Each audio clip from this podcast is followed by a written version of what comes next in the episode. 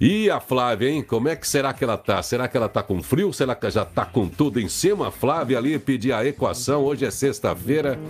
Veja só que eu mudei a tela aqui só para combinar com o seu amarelo. Ah, olha só. Entrou a primavera. O pessoal tava assim, Nineu, por que, que você não troca um pouquinho essa tela cinza sempre? Que eu queria deixar a cara do estúdio. Eu falei, tá bom. Eu vou botar outras telas aqui, mas como você tá de amarelo aí, eu lembrei. Feliz dia novo, Flaminha. Feliz dia novo. Aqui tá frio hoje. É. Nossa, ontem tava, já tava frio, mas hoje tá bem friozinho. Mas tá com cara que vai abrir o sol. Amarelo também. É, então vamos ter aqui o nosso. A gente tá vivendo o setembro amarelo, a gente já falou do amarelo, hoje tá o dia do amarelo. Amarelo é sol, é luz, é tudo, é riqueza.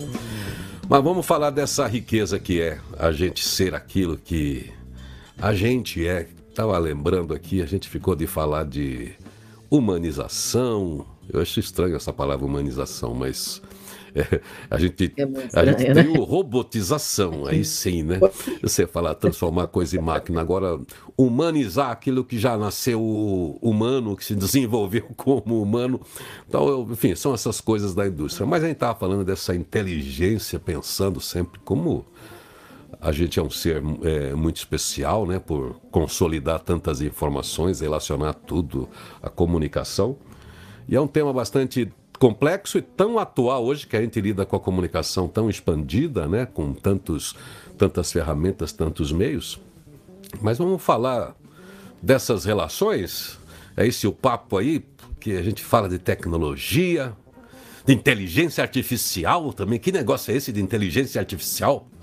É, e, e você que está muito debruçada aí nesse lance de pesquisar o, o, os nossos comportamentos a partir das luzes que a gente tem hoje sobre o funcionamento da mente, né?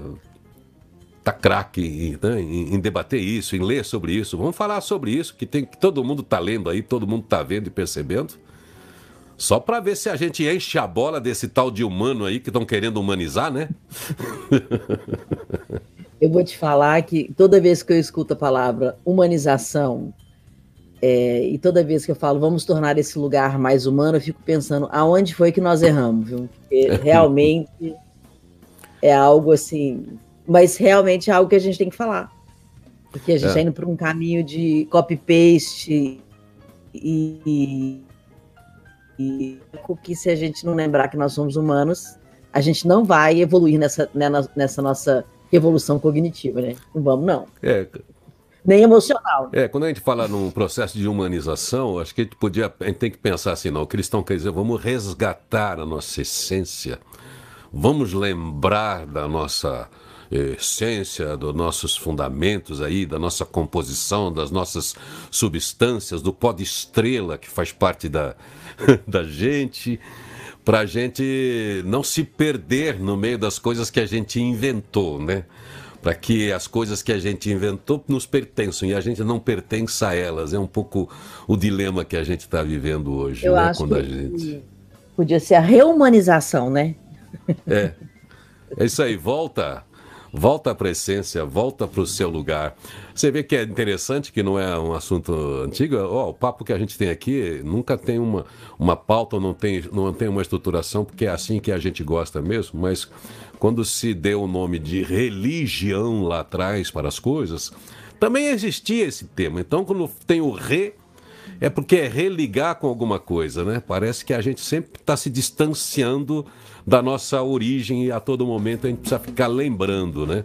Seja a nossa origem divina para quem trabalha dentro de um conceito de tradição religiosa, de, de divindade, seja para a grande Gaia, a grande natureza também de uma grande inteligência que que está nesse acúmulo que a gente tem de conhecimentos e, e como é que a gente se formou como civilização e como humanidade, né? É, eu, eu, acho que é, reumanizar, religar, é, reviver, né? A gente só precisava de criar um recer. Tem um recer para a gente ser de novo? É, eu queria recer. Resetar, né? A gente pode resetar. É. Olha, mas é o seguinte, a a... Eu, eu... Opa. O seu, o seu Não, som, pode ir, o seu som está falhando um pouquinho. Mas a internet está é... travando aqui. Eu só queria começar dizendo desse ser fantástico que é você, que é você, que é você, que é você que está aqui com a gente, que parou na tela. O ser humano ainda é a coisa mais incrível, ele é o top of the top, ele é o creme de la creme de la creme de toda a tecnologia. Não existe ainda tempo, né? com toda a evolução, com toda a aceleração, levará muito tempo para a gente ter a sofisticação nas máquinas daquilo que a gente acumulou com esse desenvolvimento, que parece até que é aleatório, mas que está aqui condensado. Quando você pega né, uma célula de um ser humano e tudo que ela carrega de informação ali, a gente vê que a tecnologia leva um tempo para ter isso que a gente tem. Então, para que ninguém se anule em sua sensibilidade, em suas inteligências sutis, a gente começa assim. Mas vamos falar da outra inteligência artificial também, porque ela também é boa e pode ajudar a gente a ser melhor é, melhor humano se a gente descarregar algumas tarefas que não são tão importantes para essa tal inteligência artificial que pode muito bem nos servir. É para isso que servem as máquinas, a tecnologia, todas as engenhocas e as inovações que a gente cria todos os dias. É para facilitar para que a gente seja mais humanos. Aí sim a gente reumanize. A gente podia ir por esse lado, certo, Flávio? Certo. Então, então toma o seu café, seu chá, seu banchá, é, sua água, é, ouve aquele passarinho lá fora, dá uma raçãozinha pro cachorro, pro gato aí, que eu vou fazer aqui um giro pelas notícias e já volto com você. Vamos falar dessas inteligências todas que a gente tem e as inteligências todas que a gente pode adquirir até comprando da Apple, tá bom? Positivity Talks. Conversa com quem tem o que dizer. Com quem tem o que dizer de bom. A gente tem aqui sempre às sextas-feiras a Flávia. E dentro dessa rotina a gente acaba não falando que a Flávia tem um consistente trabalho de consultoria, de mentoria para grandes líderes de grandes empresas, tem um trabalho profundo em relação a questões é, sociais, ambientais. Quando você vê hoje ainda, ainda, ainda até que enfim, né? O tal do ESG sendo pauta de grandes organizações. Isso é pauta da Flávia já de algumas décadas, né? desde Repórter Eco, ela teve prêmios internacionais, se engajou em momentos importantes para que a gente tivesse, enfim, no mundo, e aqui no Brasil ela foi uma pessoa importante dentro dessa pauta de prestar atenção no ambiente, em sustentabilidade, e depois levar isso para dentro das organizações, porque são as organizações que promovem mesmo mudanças, então ela teve um papel muito importante e trabalha fazendo esse tipo de consultoria. Sabe aí, Flávia?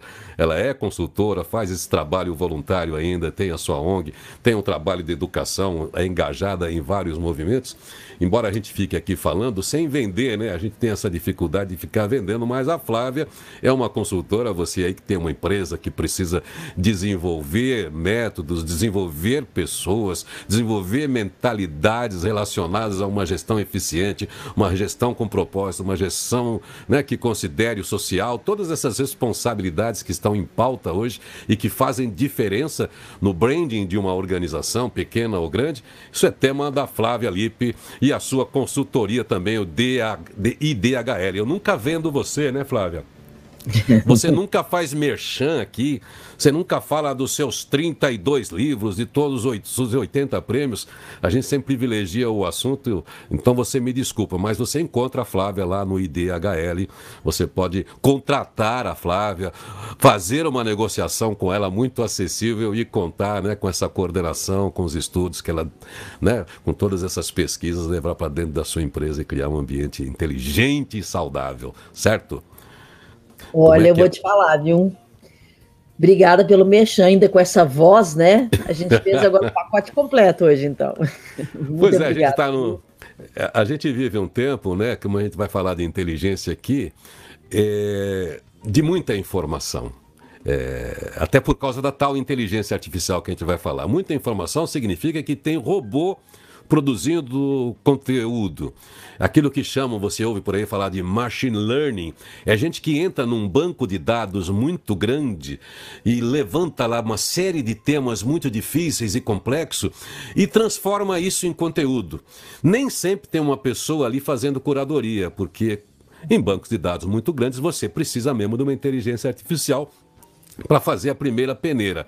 Depois você precisa ver aquilo que tem ali se realmente tem qualidade, tem consistência, tem referência, e aí entra o ser humano. Então, por isso que consultores importantes, como a própria Flávia, tem um papel fundamental dentro das organizações para que a gente não fique delegando a máquina ou delegando a pessoa sem grande consistência os rumos para o futuro da sua carreira, do, uh, do seu negócio, da sua organização. Então é, é interessante a gente falar que em tempos de conhecimento, as empresas que investem em pessoas, em troca de ideias, em salas de inovação, em busca, né, em brainstorms, são as, as empresas que estão realmente à frente. E a Flávia está dentro desse movimento, desse conceito há muito tempo. Mas vamos lá, Flávia. Você acha que essa inteligência toda que assusta muitos profissionais tantas maquininhas, agora as máquinas estão levando da gente a capacidade lógica. Será que isso vai deixar a humanidade melhor ou pior, hein? Você acha que a gente vai perder um emprego para as máquinas? Será que a nossa vida vai melhorar? Será que a gente vai poder trabalhar menos e ganhar mais? O que será que vai dar esse lance todo aí das máquinas todas pensarem por nós, hein? Olha, primeiro quero te agradecer de novo, né? Com todo carinho mesmo. É, eu acho que uma das coisas que difere a gente do, da máquina é o nosso sistema cognitivo, que eles não conseguem replicar. Né? A máquina não consegue replicar isso. Né? É, tudo que é absolutamente automatizado, a inteligência artificial consegue fazer. Mas nós temos é, aspectos cognitivos e emocionais que a inteligência artificial não conseguiu replicar ainda. E assim, eu arrisco dizer, e não só eu, né, mas grandes estudiosos, inclusive dentro da Singularity, é, dizem que a gente está muito longe ainda é, de ver a possibilidade da máquina nos substituir, né? Justamente por causa disso. É, por exemplo, é, mascar chicletes e andar ao mesmo tempo é muito mais difícil de, do que jogar xadrez como um computador pode fazer, entende? É. Isso não tem como ser replicado, sabe? Então, acho que sim, assim, coisas que são mecânicas e que não necessitam é, de todo o contexto humano que nós temos, vai ser substituído mesmo, e eu acho que isso é, inclusive, uma boa notícia, entende? A gente não precisa colocar ser, seres humanos talentosos fazendo papel de, é, de máquinas que poderiam estar fazendo coisas que não, não tem necessariamente que ter essa, esse entendimento profundo daquela ação, né? Então, acho que isso é uma coisa saudável. É, outra coisa, por exemplo, a questão, você acabou de falar, né, que, que uma, um dos meus talentos é justamente fazer a curadoria de assuntos, né? Eu faço uma, uma curadoria e uma, cura, uma curadoria é, quase antropológica e ancestral, justamente para que os RHs eles tenham um novo olhar, né, sobre, é, sobre a relação é, homem-trabalho. Homem-trabalho, máquina é homem-trabalho, né? O ser humano e o trabalho. Mas quando, quando a gente olha para a questão da inteligência artificial, é, ela só a inteligência artificial ela, ela, é, ela é inteligente em termos, porque ela cria muitos preconceitos. Hum. E por que, que ela cria preconceitos? Porque ela é polarizada. Né? Ela vai no máximo possível daquilo que você mesmo digitou. Né? Quando a gente está falando em machine learning, ela vai aprender com as suas escolhas. Agora, se as suas escolhas são escolhas inadequadas, o seu próprio perfil, o seu próprio timeline, o seu próprio clique, ele é inadequado. É. E, o, e o pior, né? Assim, já, já foi encontrado indícios em pesquisas, por exemplo, é, da, é, de erro facial, e o erro facial leva isso a, a, a como fala, é, a, in, mal entendimento daquilo que a, que a máquina está reconhecendo, então pode haver um número muito grande de preconceitos por causa de reconhecimento facial e por causa de tipo de palavras digitadas. Então, é, a gente. Inclusive, ontem eu estava numa, numa reunião super importante que a gente tem um, um grupo que, de discussão é, em ciência e, e, inteligência artificial. É, e uma das coisas que a gente estava discutindo era justamente ética e governança dentro do desenvolvimento de inteligência artificial. Isso que eu estou contando para vocês aqui é tem até um filme, né, que, que é, mostra, né, que, tem, que existe uma, um, um drone que entra dentro de uma de uma universidade e ele é um drone assassino, ele mata é, através de, de, reconhecimento facial, especificamente alguns alunos. Não era uma coisa de entrar lá e dar um tiro em todo mundo, sabe? Então, e, então tem três coisas de inteligência artificial aí, né? Uma arma inteligente, a, a inteligência artificial e a forma de escolher isso, né? Então, a gente está até falando de uma coisa perigosa aqui, que é o armamento inteligente, né? Que na verdade inteligente ele não tem nada, ele só tem de automático. É. E não inteligente. É. Então, quando, quando a gente começa a falar de inteligência artificial, antes de qualquer coisa e acima de qualquer coisa, a gente tem que colocar nesse contexto a emoção humana. Porque, é, assim, de qualquer maneira, as, as escolhas para o início de qualquer decisão de uma máquina vêm das nossas emoções. Porque somos nós que estamos programando isso. Não, ela não vai ser amanhã, de repente, totalmente inteligente tomar decisões. Né? Claro, já existe também é, por isso que tem o machine learning, né, dela aprender com os dados colocados lá dentro e triplicando isso. Mas eu estou contando aí, por exemplo, um erro de dados. Né? Então, é preocupante? É. A legislação vai acontecer? Vai. A, a, assim, tem uma, uma, um estudo de futuro que em 2099 as máquinas têm os mesmos direitos legais que a gente que provavelmente a gente esteja convivendo com é, robôs humanizados.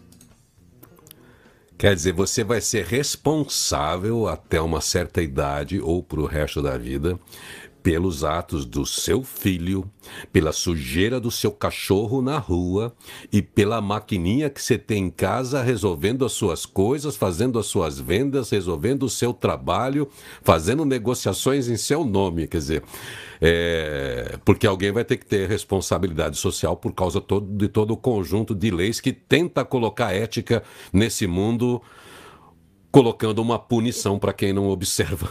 Né? Então, mas, Flávio... a questão nem é mais ética, né? A gente fala de ética e governança, mas de fato a gente está falando de moral e governança. É. Né? E aí fica muito mais complicado. Ô, Flávio, você falou tantas coisas aí, até dessa questão antropológica, da nossa questão ancestral também, que eu até acho bem legal. A gente, dentro de uma utopia, pode imaginar. Eu estava muito bem no paraíso. Eu estava muito bem como caçador. Eu estava muito bem como coletor. Quando inventaram esse negócio de vamos morar só aqui, cada um faz uma coisa, cada um, ó, você vai plantar. Não, mas eu quero caçar. Não, você vai plantar. Não, eu quero caçar, você vai plantar. Aí eu falei, não vou. O cara pegou um chicote e reio em mim. Aí começou um instrumento de poder, né? Então vamos dizer assim, a gente sempre falou que trabalho, aquele negócio, a origem da palavra etimológica, enfim, o trabalho, a organização da civilização fez a gente criar um sistema que talvez tenha sido responsável por, por, grande parte dos problemas que a gente tem ainda até hoje, que a gente tenta resolver com a política, né? com, com toda essa consciência ética e moral. Mas vamos pensar, vamos tirar essa questão da política, senão a gente vai ficar falando sobre muitas civilizações, muitas histórias, muitos Sim. impérios.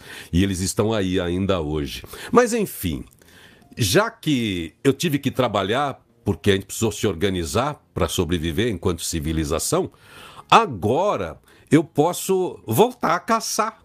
Eu posso voltar a colher porque já tem alguém fazendo o trabalho pesado por mim.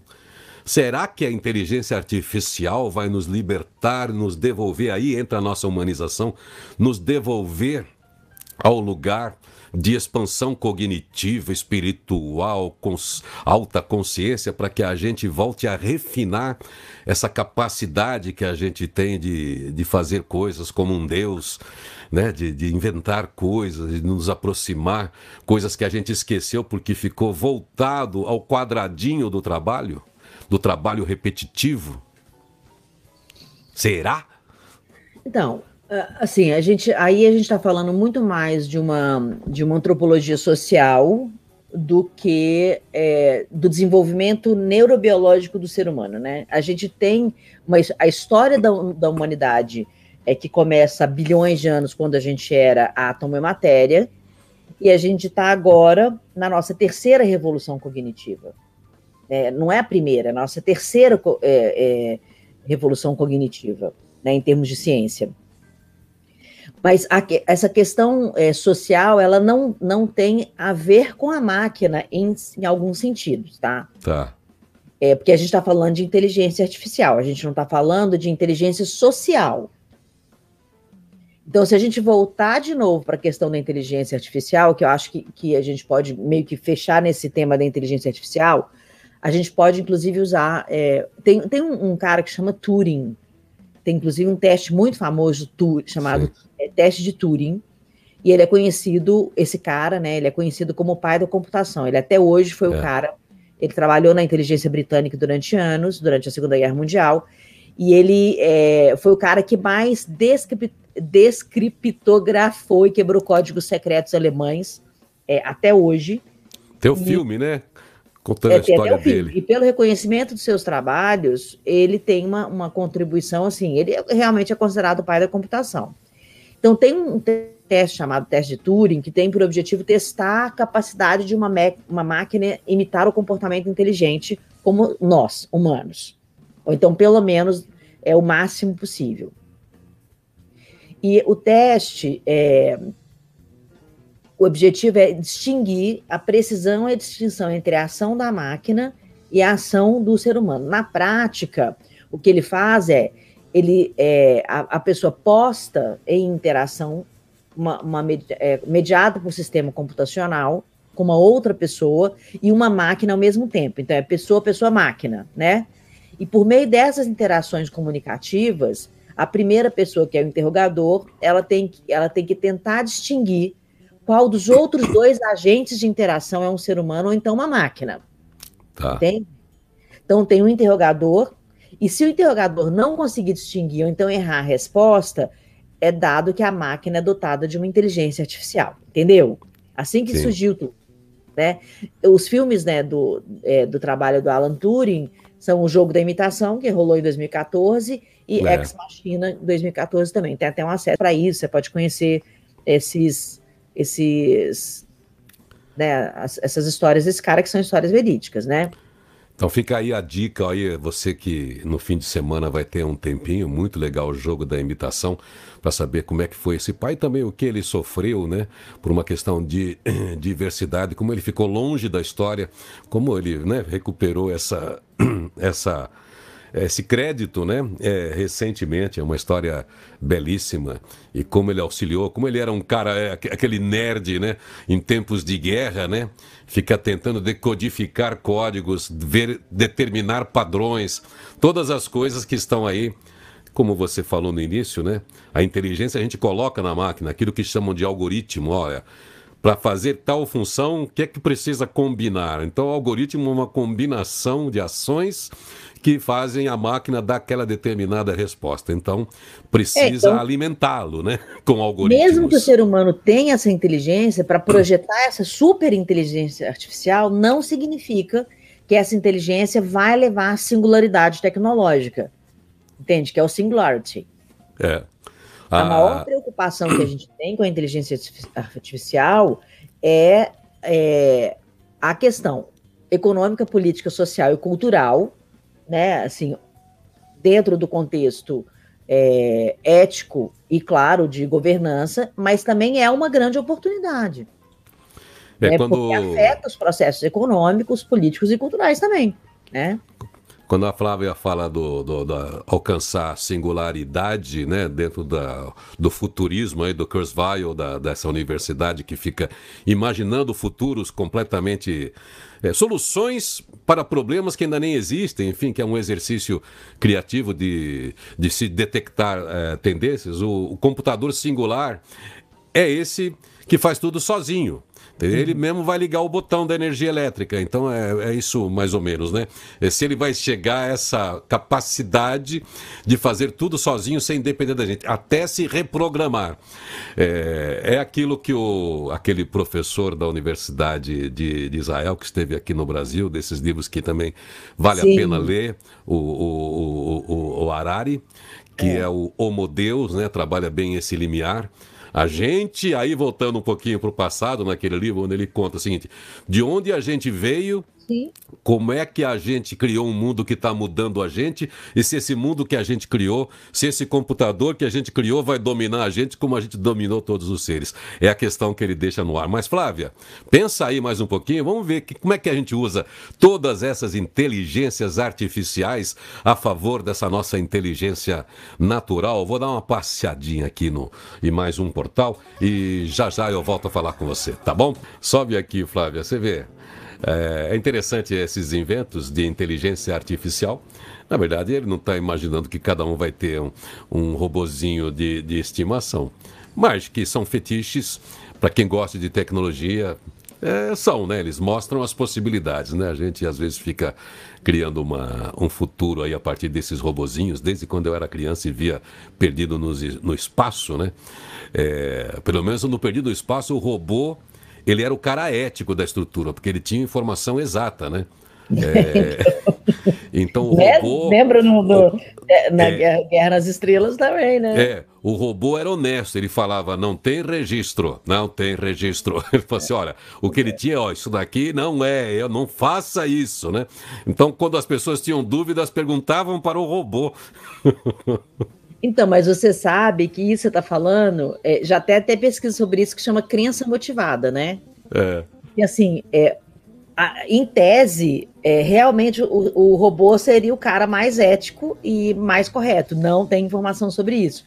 Mas tem um estudo que foi feito bem recentemente por alguns economistas da Universidade da Califórnia, em Santa Bárbara, que avaliou o seguinte: é, são chamadas é, câmaras de eco que é uma situação em que as informações, as ideias e as crenças elas são amplificadas ou reforçadas pela comunicação e repetição. Então, a premissa do estudo foi a ideia da crença motivada. É, é que a gente está falando quem está por trás da máquina. É. Quando uma pessoa acredita em algo porque quer que, se, que aquilo seja verdade, ela não é apoiada por fato nem evidência. É. O argumento básico que a gente faz nas evidências dos dados é que quando você está em uma câmera, uma câmara de eco, fake news, por exemplo, você realmente não sabe o quão é, precisas são as crenças das outras pessoas. Esse, é. esse estudioso esse é, é, um pesquisador na área de economia, né? Chama Ryan Oprah. Ele fala o seguinte: você não sabe se a pessoa que está argumentando no grupo, ela é esperta e ela tem estratégia. É, e se tem realmente conhecimento ou está lendo apenas alguma coisa que ela leu no Twitter ou em, em alguma rede social. Então, o, o, estudo descobriu que quando as pessoas estão nesses grupos, câmera de eco, e que tem que decidir o que é preciso, a crença de outras, sem ter acesso à informação, é uma crença motivada e acaba sendo guia dela. Então, a pessoa tende a acreditar que ela está dizendo para outra pessoa realmente aquilo que é a verdade. Por isso Bom. a gente tem as polaridades e por isso que a questão da inteligência artificial e machine learning é, a gente tem que preocupar, porque lembra que eu te falei no início que uma das preocupações da, é, da inteligência artificial que nós temos hoje, né, como, é, como estudiosos é. da área, é que existem preconceitos sendo criados pela inteligência artificial. Então, as Nossa. crenças motivadas, elas realmente precisam, a gente precisa ter cuidado, porque usar o dado é, informação comprova, é, que seja comprovadamente é, verdadeira precisa ser o combate à desinformação, entendeu? Pois é, você falou da coisa mais séria, essa maior discussão no Brasil e no mundo é, por causa dessa facilidade que a gente tem de comunicação hoje, das conexões e como isso também está sendo manipulado, não por pessoas individualmente, mas por grupos, por investimentos, por interesses muito pesados. Isso merece programa inteiro para a gente falar isso dentro do aspecto da comunicação. O que a Flávia está dizendo é o seguinte: a gente nem sempre recebe a informação crítica importante, aquelas que, que, que vão até para o contraditório para que a gente possa discutir porque a nossa verdade também precisa ser reelaborada a todo momento a partir de, de novos dados, mas não, ela impõe um modelo, isso tem uma influência, aquilo que eles chamam da psique social, né? Como é que o coletivo ou um determinado grupo vulnerável responde àquelas informações que são totalmente enganosas e como esse grupo depois pode cometer danos para a sociedade. Por exemplo, a manipulação desse tipo de informação fez um bando de louco invadir o Capitólio que não aceitava a derrota do Donald Trump. Aquilo tudo foi uma manipulação orquestrada pelos meios digitais contando com robôs, contando com um exército de robôs, mas manipulado por pessoas. Agora, a gente tem coisas muito ruins para falar da inteligência artificial. Vamos pegar esse resto de programa aqui para falar das coisas boas. Só para a gente ter claro que, olha, tudo que você faz de bom, sempre tem alguém querendo usar aquilo para interesse próprio. Então o mundo é dividido em dois tipos de pessoas, eu repito isso a exaustão, sempre para definir onde é que está o seu lugar dentro da ética. O mundo é feito de pessoas interessantes e interesseiras. Você precisa ver quem são os interesseiros, eles estão fazendo negócio para resultado imediato ou para atender aos seus grupos. Os interessantes são os que têm propósito, aqueles que colaboram, aqueles que estão no fluxo para construir sempre algo melhor. Mas os interesseiros que não seguem lei, que não seguem ética, eles são muito ágeis, muito rápidos, então a gente precisa ficar muito atento. Mas, Flávia, qual tipo de inteligência artificial que está ajudando a nossa vida? Dá um Google ali e responde tudo para a gente, desde que a gente tenha esse filtro crítico, né? Porque a gente realmente, se der uma depurada, a gente tem um baita caminho de informação, né? De, de, de, de descoberta ali, não tem? Ó, é, tem muita vantagem também. Né? Assim, por exemplo, no setor de tecnologia é, de informação, países como Israel, França, Estados Unidos, Reino Unido, já foi demonstrado que a agregação de, de conhecimento na economia, inteligência artificial e economia, é fundamental para a geração de riqueza. Se a gente fala na área de saúde, por exemplo, o aprendizado da máquina, né, o, a questão do machine learning, é, tem um relatório da Royal Society, por exemplo, que fala que o, que o aprendizado de máquina mostrou diferentes aplicações na área clínica. Então, esse é. aprendizado pode apoiar a criação de sistemas de computação que auxiliem os profissionais da área de saúde a elaborar diagnósticos de forma mais precisa, diagnóstico, inclusive de câncer de mama, diabetes é. e di diagnóstico ocular. Então, acho que isso é uma coisa extremamente importante. É. Entende? É. Assim, te dei Você dois tem... exemplos. Então. É o que você falou, você tem um, você tem um Instagram aí, é, internacional, um Instagram de médico, porque você está compartilhando informação, conteúdo no tratamento de pacientes. É claro que eles, é, eles, não, eles não colocam ali o, o, nome do paciente e tal, mas eles estão lidando com o caso, acharam a solução, eles tiram uma foto, aquilo é compartilhado com os dermatologistas do mundo que fazem parte Sim. daquele grupo. Isso acelera a solução, né? Acelera a é, solução. Quando a gente viu o Nicoleles, né, naquela, naquela exibição, fez o exoesqueleto, dá o primeiro, o primeiro chute na bola na Copa do Brasil, acelerada pela Globo de um jeito deselegante, né, na, na transmissão por causa do horário, por causa do grito do Galvão Bueno, mas tinham mais de 200 cientistas no mundo trabalhando há um ano Pois como é. você falou, para ensinar uma coisinha, como se fosse mascar chiclete, só para aquela pessoa que não, né, um tetraplégico fazer aquilo por um comando do olhar, né, para uma máquina e aquilo levar ele ao movimento, então é um avanço muito grande. Aquilo ali foi mais importante do que aquele passo que o homem deu na Lua, que significava um grande passo para a humanidade. Com certeza assim, as pessoas ficam com medo de perder o, é, o emprego, né, para as máquinas, o que não vai acontecer, porque, assim, existe uma troca é, de função, você entende? Onde não precisa mais essa, igual eu falei, essa inteligência robotizada humana, a gente não quer mais também, não é? Em compensação, estão nascendo várias, é, vários novos trabalhos e profissões em função, inclusive, da inteligência artificial, né? Então, é uma troca também, né? É, não tem uma, Agora... uma a postura passiva de profissões vai deixar de existir. É. Né? Aquela coisa de ficar ali, puf, puf, puf, puf, puf, isso vai deixar de existir mesmo, né? Então, inteligência artificial, imagina você que está na sua mão aí com um celular que tem mais de 6 milhões de aplicativos que você pode baixar aí para resolver sua biblioteca, para você falar com pessoas, para você gravar áudio, para você gravar vídeo, para você armazenar coisas, para você falar com o banco, para você falar com tudo. Imagina você agora que se acostumou com essa inteligência ficar sem ela. É, é muito legal, né? Quando a gente pode terceirizar aquilo que é terceirizável, né?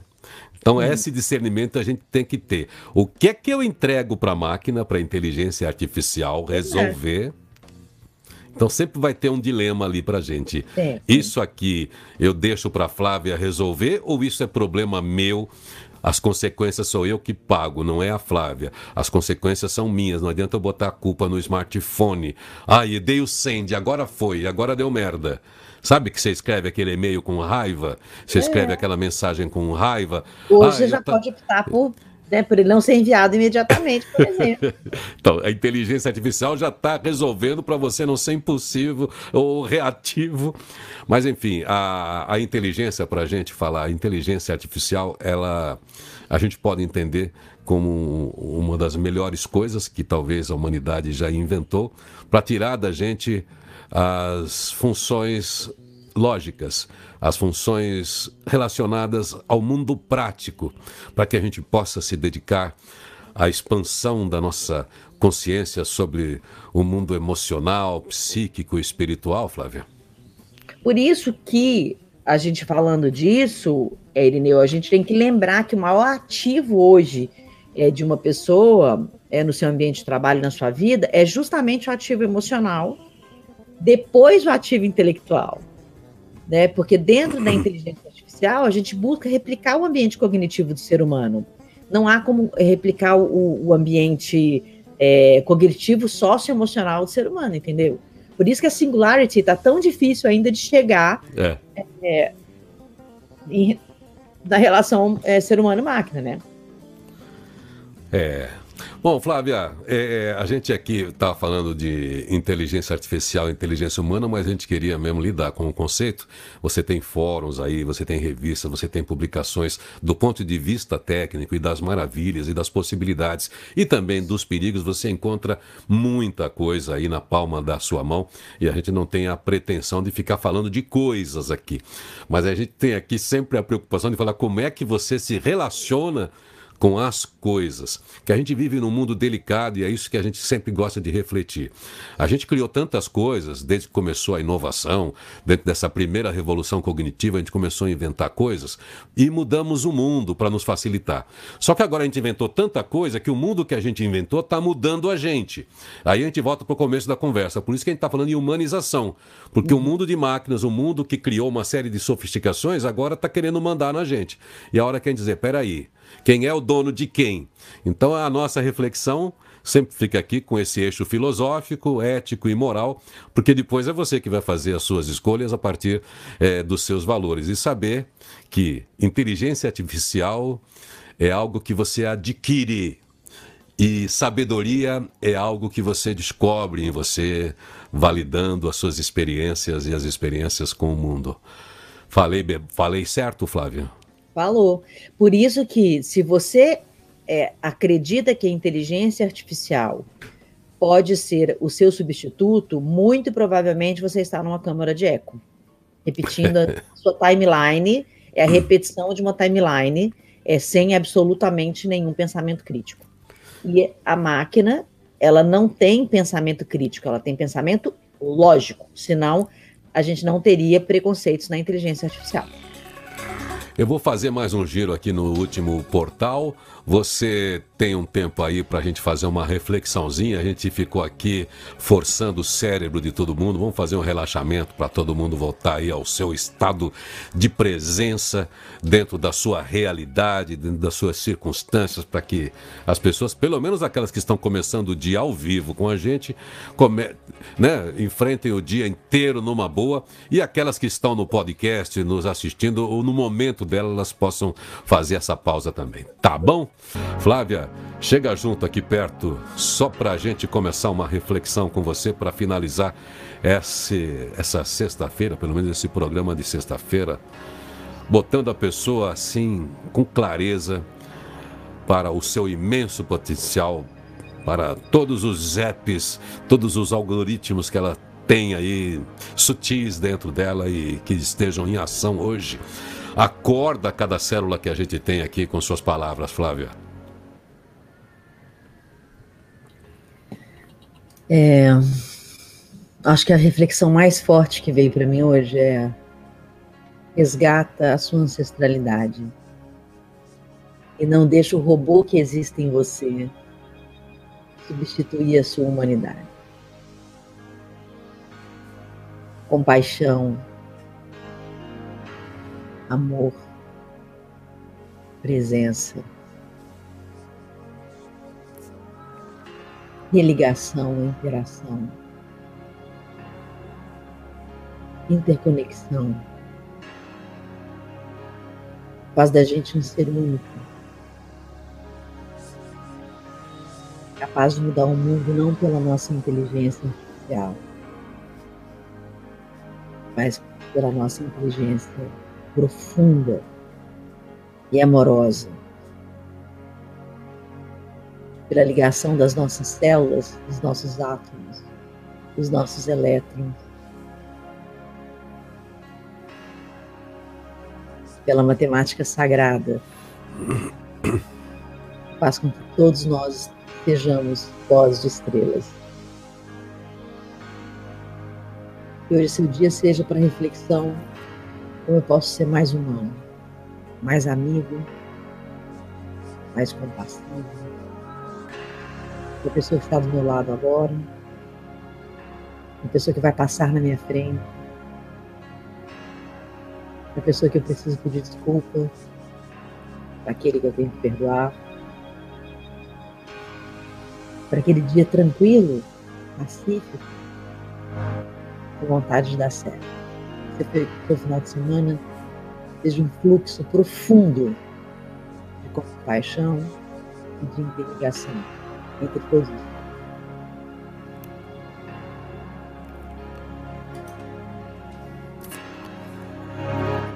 É isso aí, vou repetir o que a Flávia falou. Não deixe o robô que há em você tomar conta. Saia do automático, não viva no automático. Se você não quer perder o seu lugar para um robô, não seja um robô. Robô é robô, você é você. E assim a gente vai fechando o nosso papo de hoje, dando um oi aqui. Inteligência artificial por si só, o ser humano é insubstituível. É isso aí, Marco Aurélio falando aí do bom papo. Beioia, perigo, perigo, eu me lembro com saudade o tempo que passou, mandando aí mais uma frase musical. Isso aí parece uma música que, que é Roberto Carlos. Eu me lembro com saudade o tempo que passou. Ah. O que foi felicidade hoje chora de saudade. Olha só, mandando uma música assim aí, ok derrubei Antônio Marcelino, reflexões do Yurari sobre os possíveis cenários futuros sobre o tema. É isso aí, vale a pena também essa leitura aí, você que não viu aí, lições para o século XXI, Sapiens Sapiens, aliás, Sapiens só, né? É, Homo Deus, livros interessantes para ser investigado aí do professor. Legal você que está com a gente nesse bom dia. Muito bom ter você, a sua presença nessa gravação ao vivo do podcast, nesse programa ao vivo todos os dias, de Jalma da Silva, Irene Marcolino, direto também do, de, de Santa Catarina, né? Direto lá de, da praia, que coisa maravilhosa, pessoal. Paulo Sérgio Ramos, tenho para mim que o problema começou quando alguém fez um cercadinho e disse: Isso é meu. Pois é, essa ideia de propriedade foi bem assim. Não bastou a ideia de propriedade física, né? Sobre os endereços todos do planeta, mas depois se no século XVIII é a propriedade sobre o conhecimento, sobre a cultura. Existe hoje direito autoral, direito de patente, e existe toda uma indústria aí também sobre as patentes, como se alguém sozinho tivesse inventado alguma coisa, né?